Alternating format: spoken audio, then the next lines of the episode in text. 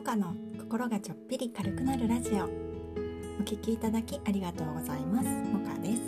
今日は好きの正体は何だろうということでお話ししてみようと思います。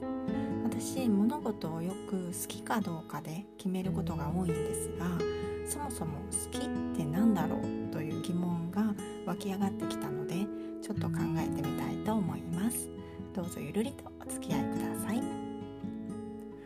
放送は子育て中の専業主婦モカがおしゃべり得意じゃないけど音声配信に挑戦していくチャンネルです。好きって日常的によく使う言葉ですよね。例えば好きな食べ物好きな人好きな音楽。音声配信で言うと好きな配信者さんとか好きな声とかね。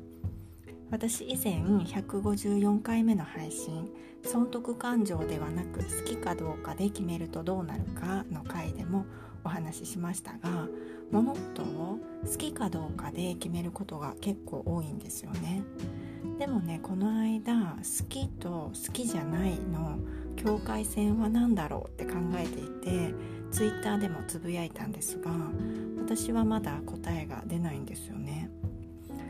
答えてくださった方がいたので Twitter のリンク貼っておきますね。それで私は好きと好きじゃないの境界線を考えているうちにそもそも好きって何だろうという疑問が湧いてきてさらに混乱してきたんですよね。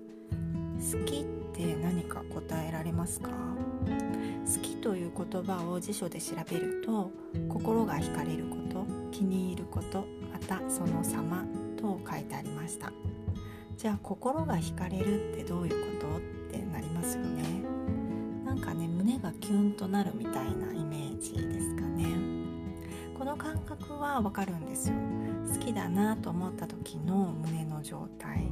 胸のドキドキみたいなのはねキュンとなる感じ。だからこの胸のドキドキ具合が好きの正体なのかなと思うんですけどどうですか？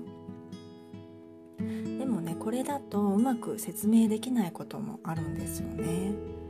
例えば声が好きという時に声を聞くと落ち着くという場合もあるじゃないですか。この場合はドキドキじゃないですよね。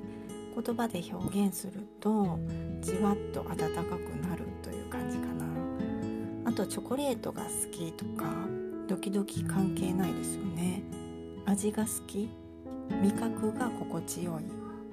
ちょっと難しいですね。なので対象によって好きの判断基準というか何をもって好きというのかが変わってくるので好きって奥深いなと思います。5分で語れるテーマじゃないですよね。今日は好きの正体は何だろうということでお話ししました。辞書によると心が惹かれること気に入ることまたその様とありました。私の今日の結論としては奥深くて一言では言い表せないということでしたね。一言で言い表せない感情を私は日常的に簡単に好きって言ってるんですね。便利な言葉ですね。好き。言うとポジティブな気持ちになれる言葉だなと思います。好きってよく言っていますか？それでは最後までお聴きくださいましてありがとうございました。今日も良い一日をお過ごしください。モカでした。